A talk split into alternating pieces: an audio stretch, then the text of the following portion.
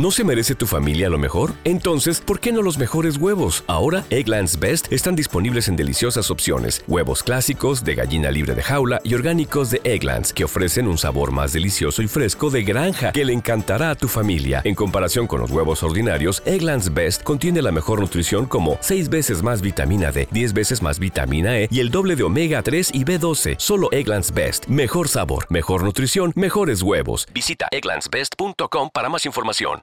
With the Lucky Land slots, you can get lucky just about anywhere. This is your captain speaking. Uh, we've got clear runway and the weather's fine, but we're just going to circle up here a while and uh, get lucky. No, no, nothing like that. It's just these cash prizes add up quick. So I suggest you sit back, keep your tray table upright, and start getting lucky.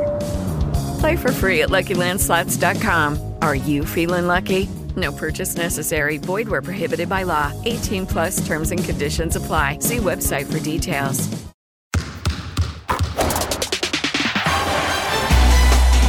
Los perdedores. Son malos los punteros, los defensas malos. Los ganadores. Esperamos que este triunfo sea de nosotros y de todos. Los olvidados y los derrotados de todos los deportes están en bajo rendimiento. Pido disculpas por eso porque seguramente estarían disfrutando mucho más si hubiésemos ganado. Bajo rendimiento. Las historias que se cuentan. Con Cristian Solano y Sebastián Heredia.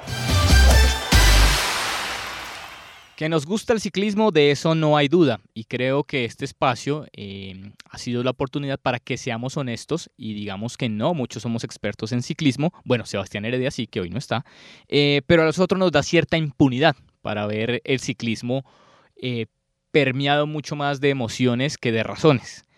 Hay muchas pasiones que mueve el ciclismo en un país como este, que, donde el fútbol es quien manda, a pesar de que no nos ha dado mucho, pero el ciclismo está anclado a nuestras emociones, a nuestros sentimientos, a nuestra propia historia, y hay varias preguntas por responder acá. Una de las que más me llama la atención es saber si el ciclismo es en Colombia un fenómeno que vive a pesar de Colombia o por ser de Colombia. With the Lucky Land slots, you can get lucky just about anywhere. This is your captain speaking. Uh, we've got clear runway and the weather's fine, but we're just going to circle up here a while and uh, get lucky. No, no, nothing like that. It's just these cash prizes add up quick. So I suggest you sit back, keep your tray table upright, and start getting lucky.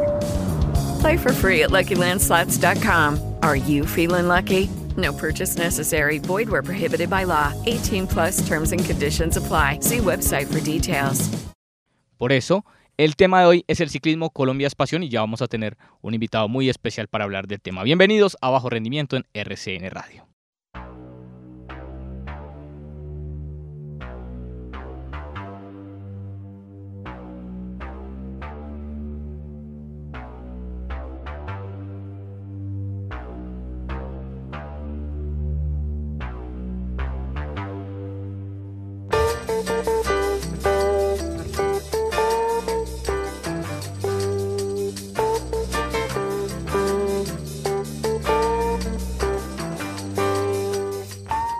Como les mencioné, había un invitado, o mejor, hay un invitado porque está en línea, está, me ha dicho él, que está en la ciudad de Madrid y muchos lo conocen porque es una eminencia a la hora de hablar de ciclismo y es un amante apasionado del ciclismo colombiano, además habla muy bien español eh, y está o sea, cuando uno dice Matt Rendell en el mundo del ciclismo, la referencia es absoluta. No dicen es el jugador australiano, no. Dicen es el periodista británico. Matt, bienvenido a Bajo Rendimiento en RCN Radio. ¿Qué tal? Pues Cristian, muchas gracias. Un privilegio estar con usted y con, y con Colombia, el país de mi corazón, mi segundo país. ¿Cuándo fue la primera vez que estuvo en Colombia, Matt? Yo estaba en Colombia en 1998, la primera vez. Y yo estaba, me acuerdo, estaba en un, en un pequeño eh, hotel, un hotelito en el centro de Bogotá. Mm. Y, oiga, e- eso fue otro país, ¿cierto? Eso fue otro mundo. Sí. Yo muchas veces en mi trabajo reciente, yo uso la expresión la nueva Colombia. Y a veces, pues claro que hay una generación, de pronto dos generaciones que no se acuerdan de lo que era Colombia en 1998. Pero ¿sabe qué, Cristian? Yo me enamoré totalmente de- del país, del calor, de la gente, de la, del trato, de, de- de- de la pasión precisamente y del, de- del calor, del abrazo al extranjero. este es un país muy especial, no, no, como ningún otro país del mundo. Y yo perdí mi corazón ya hace 23 años.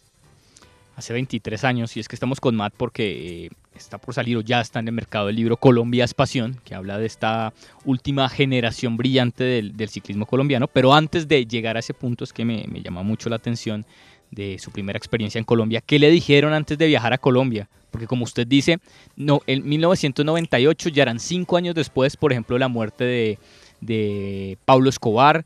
Era un momento donde se intentaban los primeros eh, acercamientos y acuerdos de paz con la guerrilla de las FARC por parte de Andrés Pastrana. ¿A usted qué le dijeron cuando, cuando le avisaron que tenía que estar en Colombia o cuando usted iba a viajar en Colombia? ¿Qué le decían?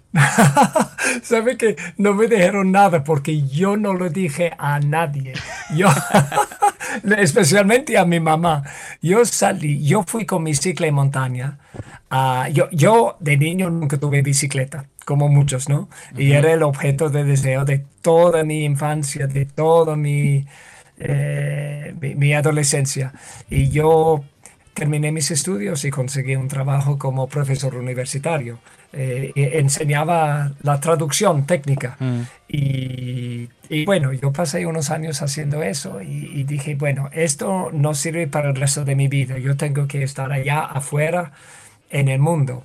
Entonces yo renuncié a ese trabajo y como tomé unos meses de descanso, pues no de descanso, desde descanso activo, como dicen los corredores, porque fui a Ushuaia, en la Tierra del Fuego, en Argentina, y fui pedaleando, pedaleando, pedaleando, y hasta, de verdad, yo llegué a, eh, al, Perú y cogí un avión de Lima a Iquitos, en Amazonas, y luego una lancha, y llegué a Leticia, de Leticia cogí el avión a a, Bogotá. Y en Bogotá, yo, yo dije una mentira que, que, me condicionó el resto de la vida. Yo dije la mentira de que yo fui a, yo, ubiqué a dos comentaristas de ciclismo, eh, a Alfredo Castro y Marco Tulio y Puerto, que ahora están en Guatemala, pero en ese entonces estaban en, en Bogotá y yo me presenté con la mentira de que yo era un ciclista, un periodista de ciclismo, que no era, yo era traductor. Eh, pero e, ellos me hicieron la, la, bondad de aceptar esta mentira. Y muchas veces la gente, pues los jóvenes dicen, oiga, Matt, eh, ¿cómo vuelvo narrador de ciclismo? ¿Cómo vuelvo comentarista? ¿Cómo vuelvo periodista? Y, y yo le digo, pues yo no sé pero en mi caso dije una mentira a, a, personas que tenían la bondad de aceptarla y dentro de unos meses mi mente era cierta. Entonces, yo no sé si es un buen consejo para los jóvenes, pero yo, comencé con una mentira y quedé firme con esa mentira y me funcionó. Así que es una forma de hacer carrera. Yo, soy muy fan de la mentira, Matt, porque usted ha escuchado la expresión de que hay verdades a medias, pero las mentiras nunca son a medias, las mentiras son completas y a veces funcionan. Eso, eso, eso, es que no hay compromiso. No, y entonces, eh, Cristian, luego, y, entonces me, me, dieron, Marco Tulio me dio una entrevista de hora y media y me regaló el resto de mi vida. Me regaló una versión en breve de la historia colombiana eh, de ciclismo.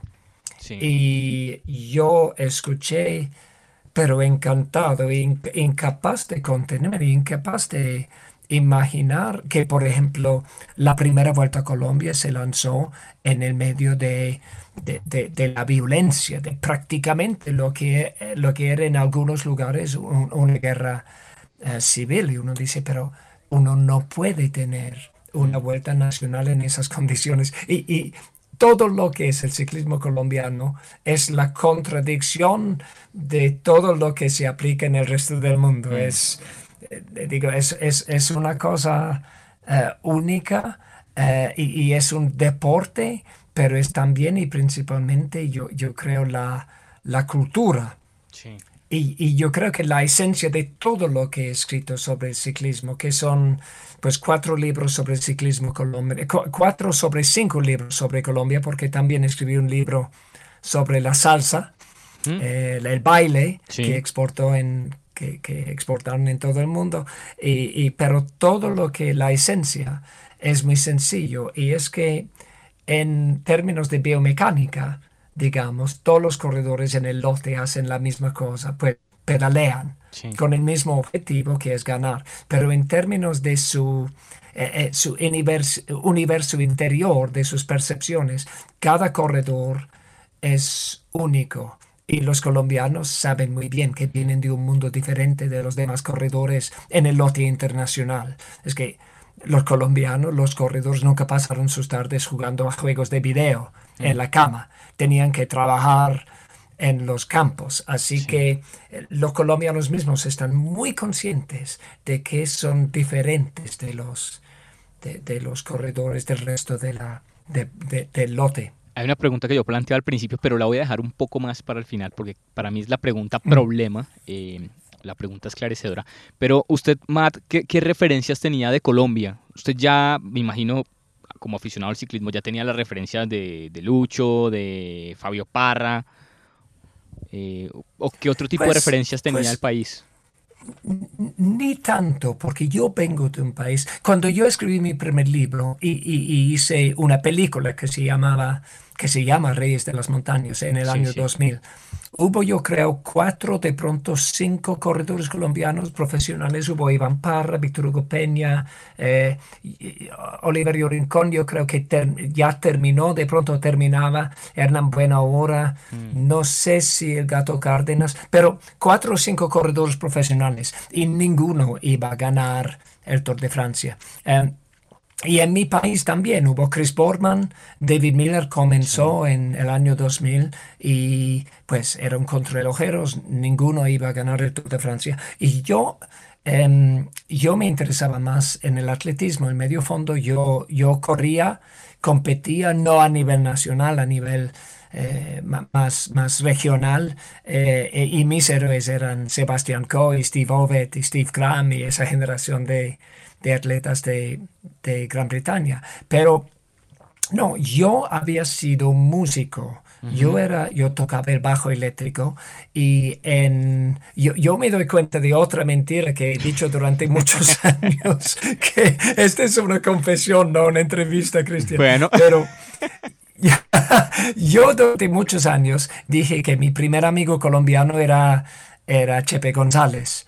Em, porque luego yo, yo en el año 1998, yo le llamé a Chepe y expliqué con mi mentira, yo soy periodista de ciclismo de Inglaterra, y él dijo, no, entonces tiene que coger el bus del terminal del norte de Bogotá y nos vemos en Sogamoso. Y yo fui, pasé una semana con Chepe y, y era eh, una cosa impresionante para mí, eh, una cosa muy hermosa y Chepe sigue siendo un amigo muy querido. Pero yo en Londres, como músico, yo le conocí al bajista colombiano Chucho Merchan. Claro, Chucho Merchan que estuvo con The, eh, Pretenders tal vez.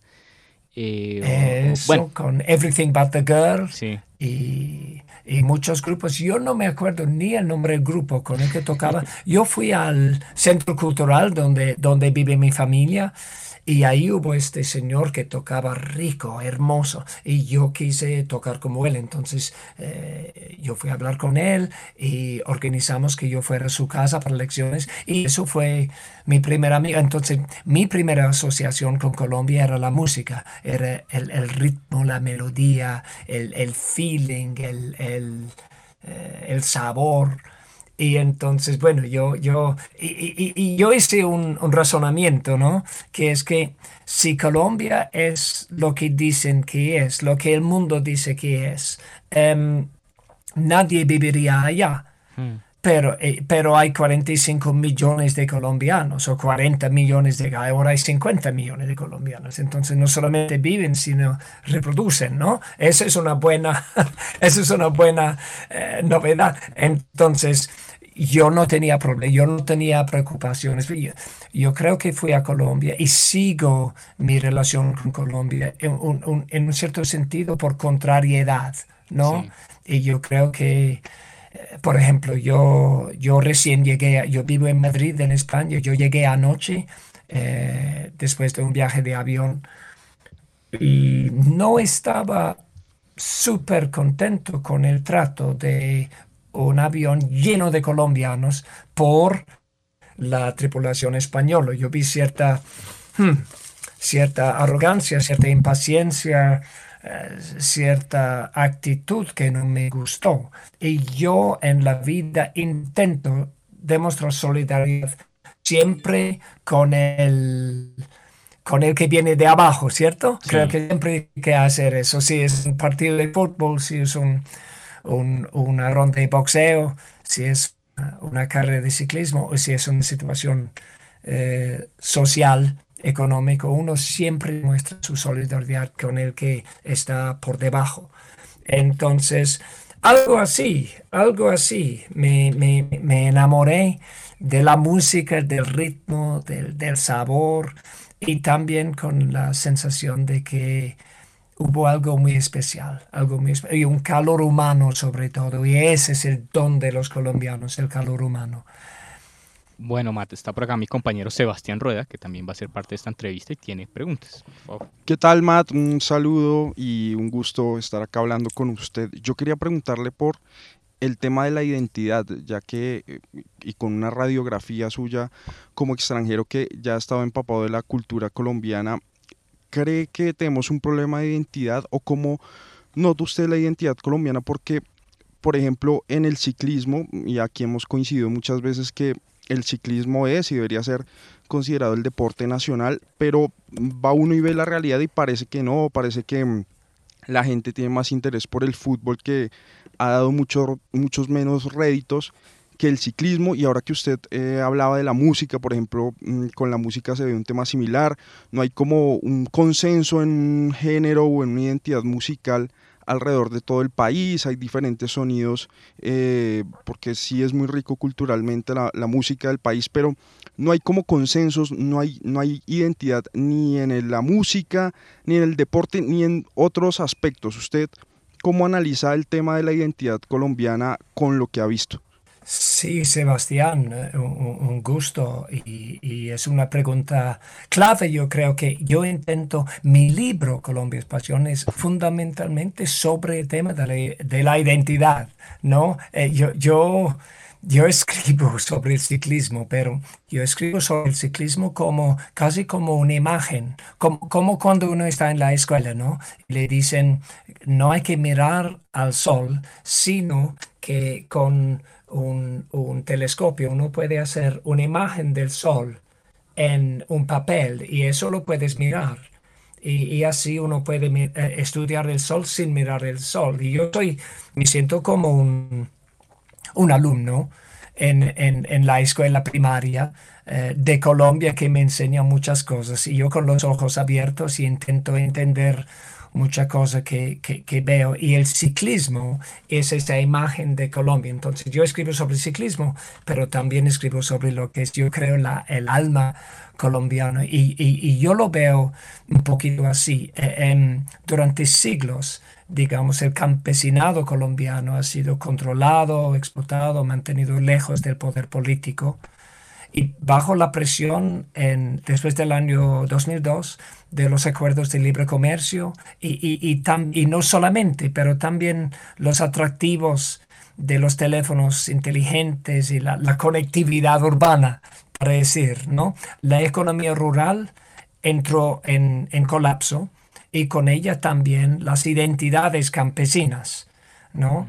si, si, uno piensa que en las naciones que prefieran que se las considere como emergentes, la forma de vida campesina tiene algo de, vergüenza. Eh, y, eso es un reflejo de las formas contradictorias en, las que los colombianos se relacionan no solo con el mundo rural, rural de, la infancia de sus ciclistas, por ejemplo, sino con la integración en el mundo más amplio que, que representan los éxitos deportivos de los ciclistas que generalmente son hijos de campesinos. Así que mm. hay una contradicción ¿no? entre las ganas de, lo que llamamos eh, eh, desarrollo y lo que, lo que yo llamo eh, las, como digo, las líneas de abastecimiento, de, suministro del pasado.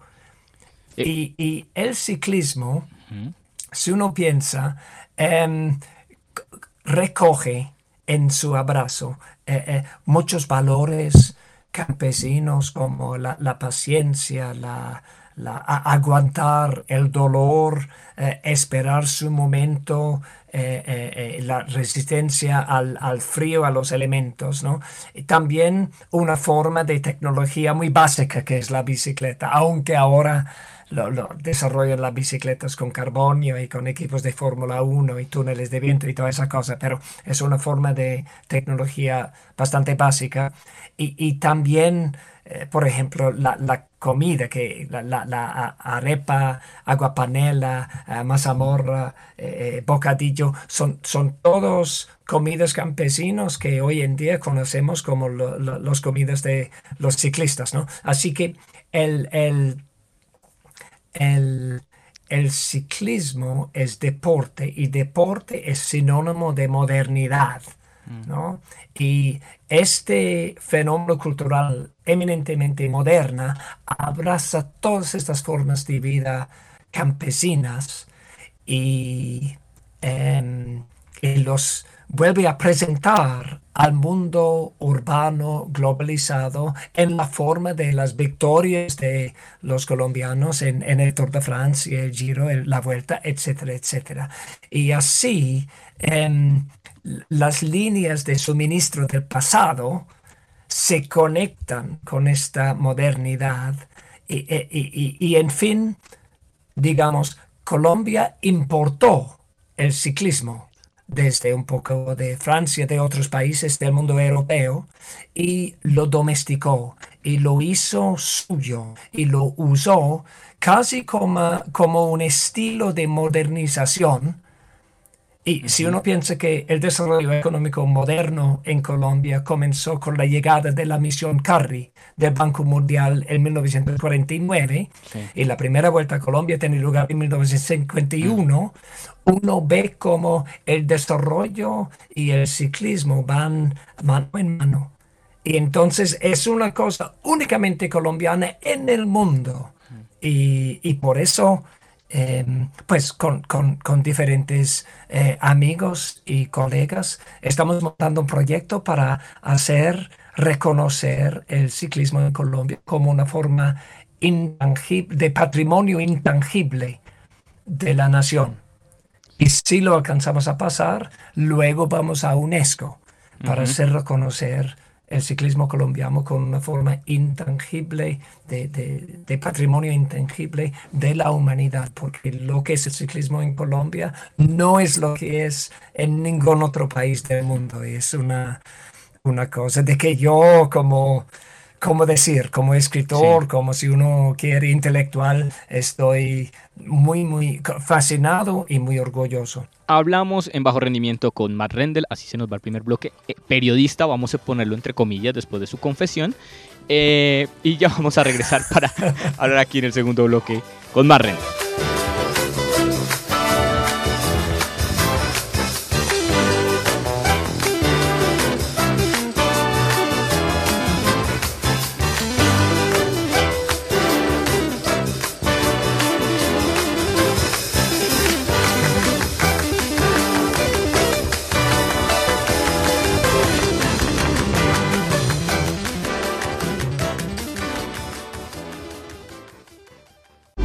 Ya volvemos en bajo rendimiento. Estamos en bajo rendimiento.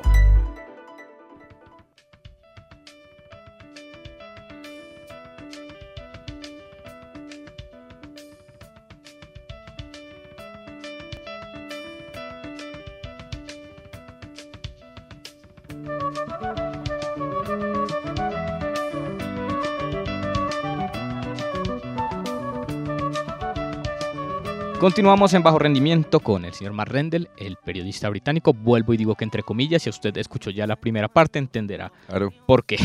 Matt, en la última respuesta que, usted daba sobre el fenómeno del ciclismo en Colombia, mm, recordé a Jorge Valdano. Y Valdano dice, hablando de fútbol, que el balón es un medio de comunicación.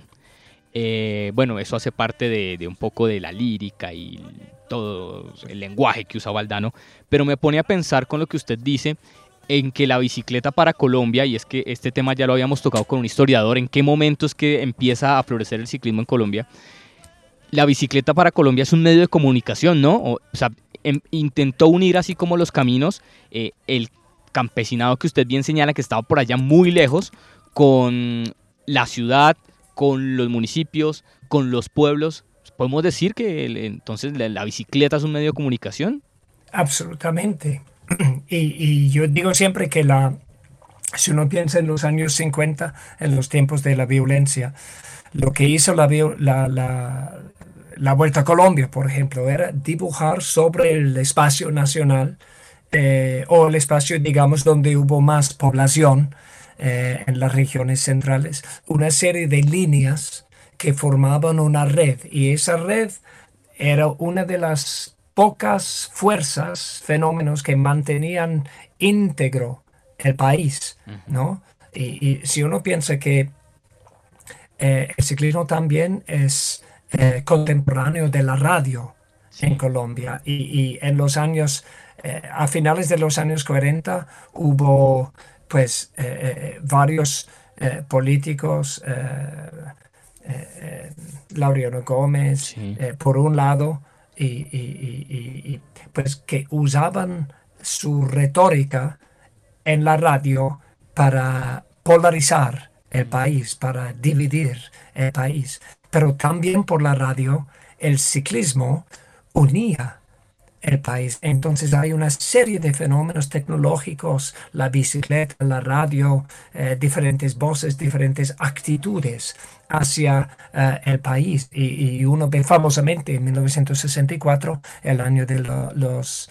Em, la crisis de Marca Italia y las repúblicas independientes. Eh, eso fue una de las em, Vueltas a Colombia de Cochise y por lo menos leyendo los periódicos, los títulos, la presentación del país, eh, de, la Vuelta a Colombia en los países, en, los periódicos, uno ve que por donde pasaba la Vuelta a Colombia imponía, pues llevaba con, consigo una forma de, paz, de pacificación. Y eso es un ejemplo, pues, eh, eminente de, lo que puede ser eh, el, ciclismo. Pero yo también quiero decir otra cosa sobre el mismo tema, y es que eh, cuando Efraín Forero leyó en 1949 una revista famosamente, y leyó de la Vuelta, Vuelta a Francia, que, de, que no sabía nada, y dijo, oiga, eso lo podremos hacer acá. Él estaba pensando ya en imitar lo que era lo que estaba pasando en otro mundo. Y yo digo siempre que entre 1880 y 1930, 35, 55 millones de personas atravesaron el Océano Atlántico para lo que llamaban el Nuevo Mundo. Y eso era sobre todo Estados Unidos, Argentina, Brasil, eh, Venezuela, eh, pues otros países. Pero casi nadie, casi nadie a Colombia, eh, por, por, por la violencia, por el subdesarrollo, país súper, súper conservador. Em, y entonces, leyendo y pensando y hablando con las personas, lo que creo eh, entender es que esa ausencia de participación en ese tremendo intercambio de poblaciones dejó en Colombia un, sentido de vacío, unas ganas de ahí afuera hay un mundo enorme y nosotros no formamos parte de eso. Entonces dejó, y el deporte también forma parte de una respuesta a ese deseo de formar parte del mundo eh, eh, eh, exterior. Entonces, ahí hay, hay varias, es que el ciclismo es casi como una metáfora generada por muchos deseos de masa y percepciones y pensamientos y sensaciones. Y, yo no sé cómo un deporte vuelve el deporte nacional, pero debe tener algo que ver mm. con esto, que satisface muchos deseos nacionales. Matt, mm, el, el, ciclismo, y como bien lo hemos estado hablando durante este programa, digamos que se ha dado de una manera muy espontánea en el país, muy artesanal, muy por las necesidades que, como bien lo decíamos, tienen el muchacho que vive en el campo y que tiene que utilizar la bicicleta como un medio de transporte, pero cómo lograr que, se construya algo sólido que perdure pensando en el, el em, desarrollo de este deporte, que pueda dar eh, réditos a futuro, porque a mí francamente siempre me ha preocupado que que pase algo similar ahorita cuando, cuando esta generación que le está yendo muy bien se retire.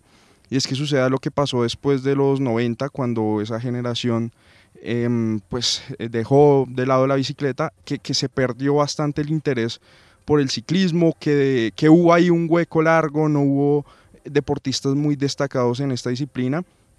¿Qué se puede hacer para uno, digamos, tomar esto como si se quiere una política de Estado para para que haya un desarrollo y que haya, por decirlo así, una industria y que sí, claro, se deje de lado esto que es romántico, por así decirlo, algo artesanal y que se construya algo sólido y que perdure en el tiempo.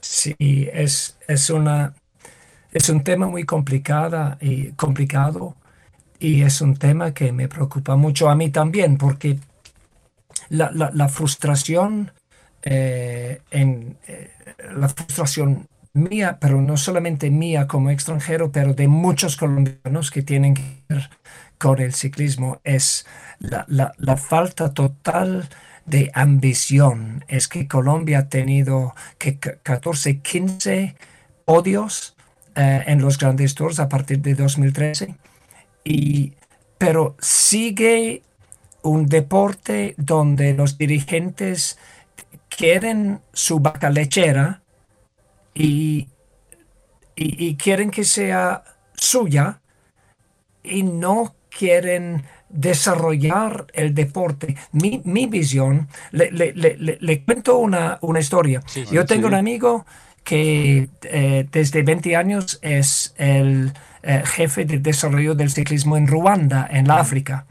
Y él me llamó hace dos años y dijo, Matt, yo mando a Ruanda a jóvenes entrenadores norteamericanos recién salidos de la, del colegio, llenos de buenas ideas, de inspiración, de ganas.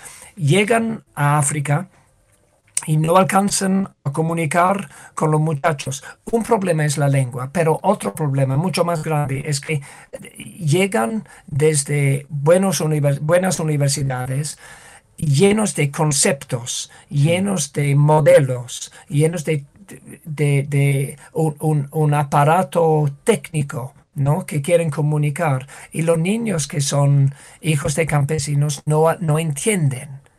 Y me dijo, eh, ¿usted cree que podríamos mandar, dada, eh, dado el éxito que Colombia ha tenido en ciclismo en años recientes, porque yo estaba pensando, ¿por qué no mandamos a entrenadores colombianos que están acostumbrados a hablar con muchachos que de pronto no, tienen una formación académica tan desarrollada, ¿no? Y ahí de pronto podríamos hacer algo. Y yo le dije, pues, amigo, me gusta mucho la idea. El problema es que en Colombia no hay entrenadores. Hay cuatro o cinco. Es que en Colombia el, el, que alcanza a meterse detrás del, timón en el carro del equipo es el entrenador, el director deportivo. Y, Colombia ha tenido todo e, este éxito porque fundamentalmente la, economía eh, rural está en un estado de colapso y ahora, pues si uno piensa a la generación de Nairo, Nairo era el cuarto de cinco hijos. El primer hijo nunca iba a ser eh, ciclista porque el primer hijo de una familia campesina tenía otras responsabilidades. Hoy en día em, son los... Em, los primeros hijos de los campesinos y, muchos de ellos de zonas bastante remotas eh, son los ciclistas. Y entonces el mundo vuelve siempre más urbano, pero el ciclismo colombiano vuelve siempre más eh, rural. Y lo que pasa es que hay, hay muchos, muchos, muchos, miles y miles y miles que no alcanzan. ¿Y qué de sus vidas? y de los pocos que alcanzan, entonces, bueno, hay celebración nacional, pero es, ellos no son el producto de un sistema deportivo nacional, son el producto de su tenacia y de sus ganas. Y, yo pensé, pero mira, ¿qué hizo Cuba con la medicina? Formó generaciones de médicos y los mandó en todo el mundo. Y claro, Cuba no, no iba a liderar el mundo en medicina, pero sí a liderar el mundo en desarrollo. Y Colombia no va a liderar el mundo en ciclismo, pero sí podría liderar el mundo en desarrollo. Y, si, yo me permito decir como un, hombre de clase media, educado y de piel blanca, em, Nairo es la, eh, el corredor de, color, si puedo decir, de piel oscura, más, oscura a estar nunca en, la, en el podio del, Tour de Francia. Mm. Egan también. Y ellos dan al ciclismo colombiano una pertinencia, una relevancia al resto del mundo que el pelotón muy, muy, muy blanco del Tour de France no da. Mm. Y en esto Colombia podría tener no solamente equipos de entrenadores y de, técnicos y de médicos y de psicólogos y de, y de eh, mecánicos de ciclismo, mm. porque también hoy en día las, las, bicicletas son tan complicadas que ser mecánico es ser ingeniero, no es ser un mecánico que sabe montar una cadena. Colombia podría mandar equipos a todo el mundo en desarrollo y plasmar relaciones de, de ciclo diplomacia, ciclo comercio, ciclo matrimonio, ciclo todo. y eso posiciona a Colombia en el mundo gracias a esta tremenda visibilidad que los, los varios eh, Nairo, Esteban, Miguel Ángel, Rigo, eh, eh, Gaviria han dado al deporte, al país en estos 10 años. El problema es que por esta patética politiquería que muchas veces caracteriza Colombia, desmontaron las estructuras, por ejemplo, de, Colombia Espación, que produjo Nairo, Atapuma, Esteban Chávez, Pantano y otros, y, también eh, Sergio Higuita, por ejemplo. Desmontaron esas estructuras y no construyeron otras. Y si uno ve lo que ahora es Ineos, eh, eh, Jumbo Visma, mm eh, Emirates. es que tantos Emirates, mm. eh, la base de todo eso son em, los estudios. Esos, esos, equipos están integrados en las, el sistema universitario, el universitario de sus países y dependen de la generación de... E, e, e, eso es un, como la combinación entre como una, una dones físicos que son impresionantes, pero también dones intelectuales. Eh, conozco el, el entrenador de Pogachar, Íñigo Samillán, en Estados Unidos, y es un luminario, un luminario. Entonces, lo que hasta el momento fue suficiente para producir ciclistas colombianos, no lo va a hacer en un futuro. Y tenemos ahora un gobierno, un Estado que justamente quiere presentar a Colombia como eh, el nuevo destino para el cicloturismo en el mundo. Mm. Pero eso es solo gracias a la visibilidad que, ah, que los ciclistas han dado a su país. Y después de Egan y, Dani Martínez, ¿quién viene? ¿Quién viene? Correcto. Eso es el problema. Yo quiero eh, ponerme un poco más eh, optimista porque el panorama acá es muy curioso porque Bogotá, esto es solo como, como, como un dato, Bogotá lo empiezan a vender como una, capital eh, para andar en bicicleta, pero pues acá no hay garantías porque usted puede salir con su bicicleta y perfectamente se la roban, entonces es muy complicado. Pero, bueno, eh, yo me quedé pensando, hemos hablado del ciclismo, de las circunstancias, eh, y, si, y yo creo que en parte el, ciclismo colombiano, además de, esas hazañas que ha hecho, se ha vuelto mítico por sus narraciones. José Ramón de la Morena, que es un periodista español que hace poco se retiró, estuvo casi 25 años en El Larguero, el programa eh, deportivo más escuchado de España, decía que él admiraba mucho el periodismo colombiano y particularmente a los narradores de ciclismo porque él los vio cuando estuvo en el Tour de Francia, cuando estuvo en la Vuelta a España, cuando estuvo en el Giro de Italia y le quería preguntar a Matt qué tan importante eh, para usted es, es ese punto, ese fenómeno del, del periodismo colombiano que narra ciclismo, que comenta ciclismo, porque pues acá humildemente consideramos que verbalizar esas hazañas también las han hecho míticas. No es solo que Egan gane el Tour, sino cómo se contó la manera en que ganó el Tour. Sí, yo creo que es absolutamente fundamental, y fundamental, lógicamente. Yo también soy narrador y la forma en que se narra y, ese brillo es que la, la, la, narración colombiana es una cosa también única en el mundo del ciclismo. Eh, pues trae un poquito eh, un estilo que de pronto viene de otros deportes. A mí siempre me hace reír cuando hay todavía 120 kilómetros para correr en una, en una carrera y ya, ya están como gritando como si fuese el sprint eh, final. Eh, es, es, muy interesante el fenómeno porque también hay eh, la presencia en la tradición de, de muchos, muchas voces extranjeras. en la tradición, de, desde el Colorado em, Carlos Arturo Rueda, mm. costarricense en los años 50, lógicamente por eh, Arrastía y, Guerrero, y, luego pasando pues hasta el presente con, con Goga, mexicana, y, Mario Sábato, que no sé si de verdad es un narrador de ciclismo, es un narrador de algo y muchos lo escuchan. y, también eso. Y yo a veces pienso, pues, eh, es, es consecuente que haya narradores extranjeros porque, porque de pronto para evitar los regionalismo y de pronto eh, los colombianos interpretan instintivamente el ciclismo eh, como algo de verdad nacional. Y por eso con un narrador primero forma parte de lo que decía antes, de, que, de esta proyección, de estas ganas de formar parte eh, de una comunidad internacional más allá de las fronteras que faltaba en el pasado.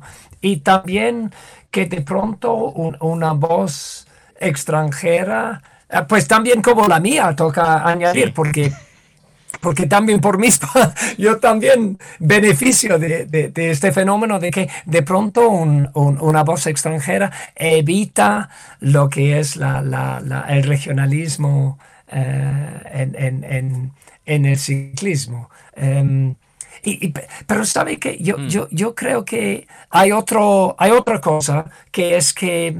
Em, yo, yo, siempre pienso que la, la, cultura colombiana, en el ciclismo, pero en todo, es particularmente eh, densa, particularmente profunda.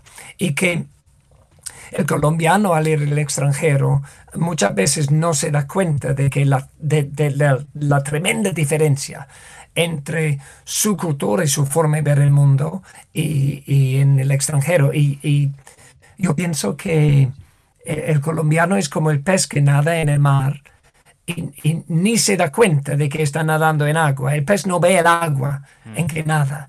Y, el extranjero de pronto ve eh, es el, mar, y, la belleza, la hermosura del, mar en que nadan los colombianos y está estremecido y quiere aprofundir y entender y mirar.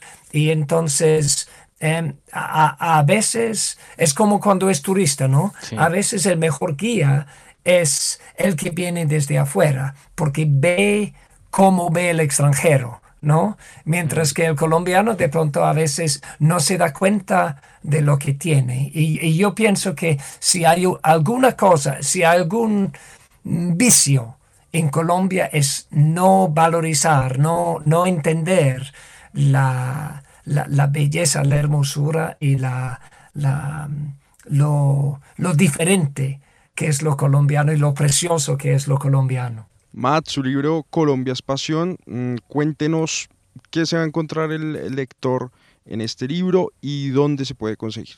Bueno, eh, el libro es una cronología del ciclismo colombiano a partir más o menos de mediados de, del primer década del, del, siglo, a partir de como 2006, que por ejemplo es más o menos es cuando fundaron el equipo Colombia Espación, eh, por el cual pasaron tantos corredores. También eh, el auge de Rigoberto Urán, eh, sus primeros años en Europa. Entonces es una cronología, pero año por año vamos encontrando a em, diferentes figuras que emergen. Así que cuando encontramos por primera vez a Nairo Quintana, se narra la, biografía de Nairo hasta ese momento.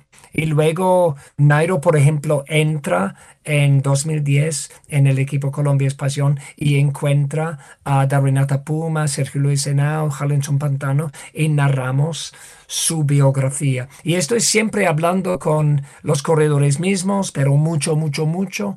También sus mamás, sus papás, sus entrenadores, sus hermanos, su entorno. Mm. Y luego, por ejemplo, ellos van a Europa y en Europa encuentran con Rigoberto Urán. Entonces se narra hablando con los con Rigoberto, con su mamá, con sus profesores eh, en el colegio, con sus entrenadores, em, narramos su historia.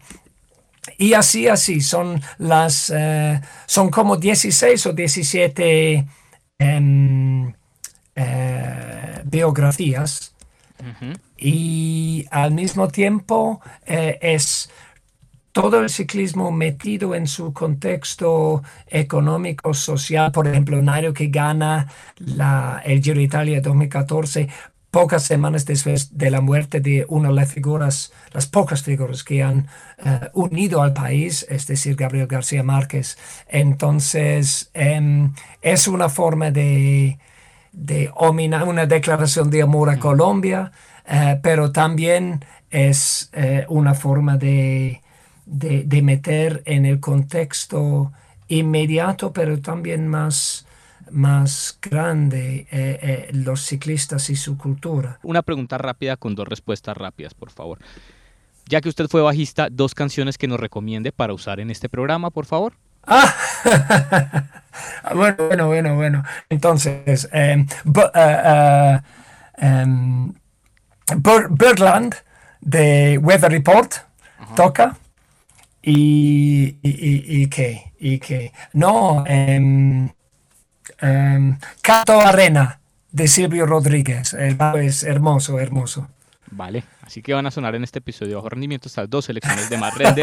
Lo esperamos entonces el próximo año por acá. Muchas gracias Matt por habernos atendido desde Madrid. Eh, un abrazo y, y bueno, esperemos poder tener rápidamente en nuestras manos Colombia es pasión. Perfecto, un abrazo a todos ustedes y, mil gracias por el privilegio de hablar con ustedes y con, y con Colombia, país de mi corazón. Esto fue Bajo Rendimiento en RCN Radio.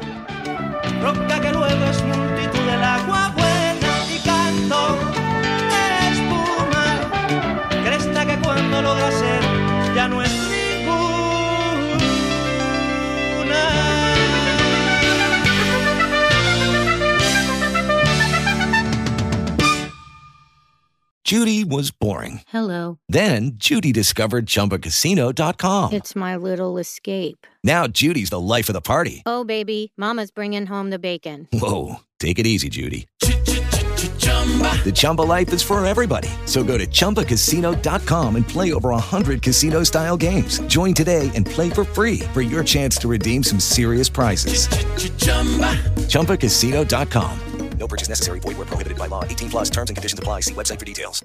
¿Te preocupas por tu familia? Entonces, ¿por qué darles solo huevos ordinarios cuando pueden disfrutar de lo mejor? Eggland's Best, los únicos huevos con ese delicioso sabor fresco de granja, además de la mejor nutrición, como 6 veces más vitamina D, 10 veces más vitamina E y 25% menos de grasa saturada que los huevos regulares, además de muchos otros nutrientes importantes. Así que, dales los mejores huevos. Eggland's Best, mejor sabor, mejor nutrición, mejores huevos.